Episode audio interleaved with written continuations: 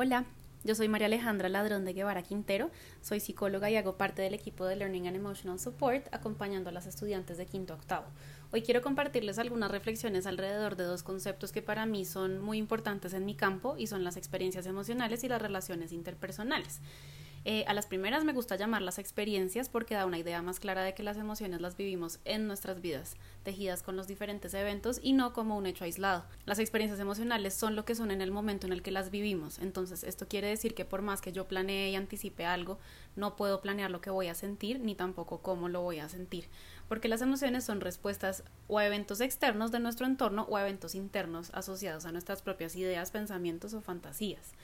Eh, en esa misma línea, las personas no sentimos de manera correcta o incorrecta, simplemente sentimos. A veces como sociedad nos juzgamos y nos hacemos creer que deberíamos sentirnos de una manera u otra y nos decimos cosas tipo deberías estar feliz por esto, no deberías angustiarte. Pero la verdad es que simplemente sentimos. Lo que sí podemos trabajar es sobre lo que viene después de sentir. Podemos pensarlo y también podemos atarlo a alguna acción. Sobre las relaciones interpersonales, el punto de partida es precisamente que suponen un encuentro de dos personas, o sea, de dos universos con emociones, pensamientos, ilusiones, angustias e historias propias. La disposición para ese encuentro suele estar mediada por el tipo de relación. No solemos encontrarnos de la misma forma con una persona del trabajo que con una persona de nuestra familia, por ejemplo. Y finalmente los seres humanos existimos en las relaciones. Esos vínculos que formamos nos permiten expresar aspectos específicos de nuestra forma de ser.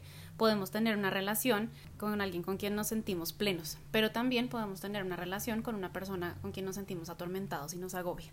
Entonces mi invitación con esta reflexión es a que hagamos conciencia de la profunda conexión que hay entre estos dos conceptos para que podamos apostarle a acoger más a quienes nos rodean y ser acogidos por nuestro entorno.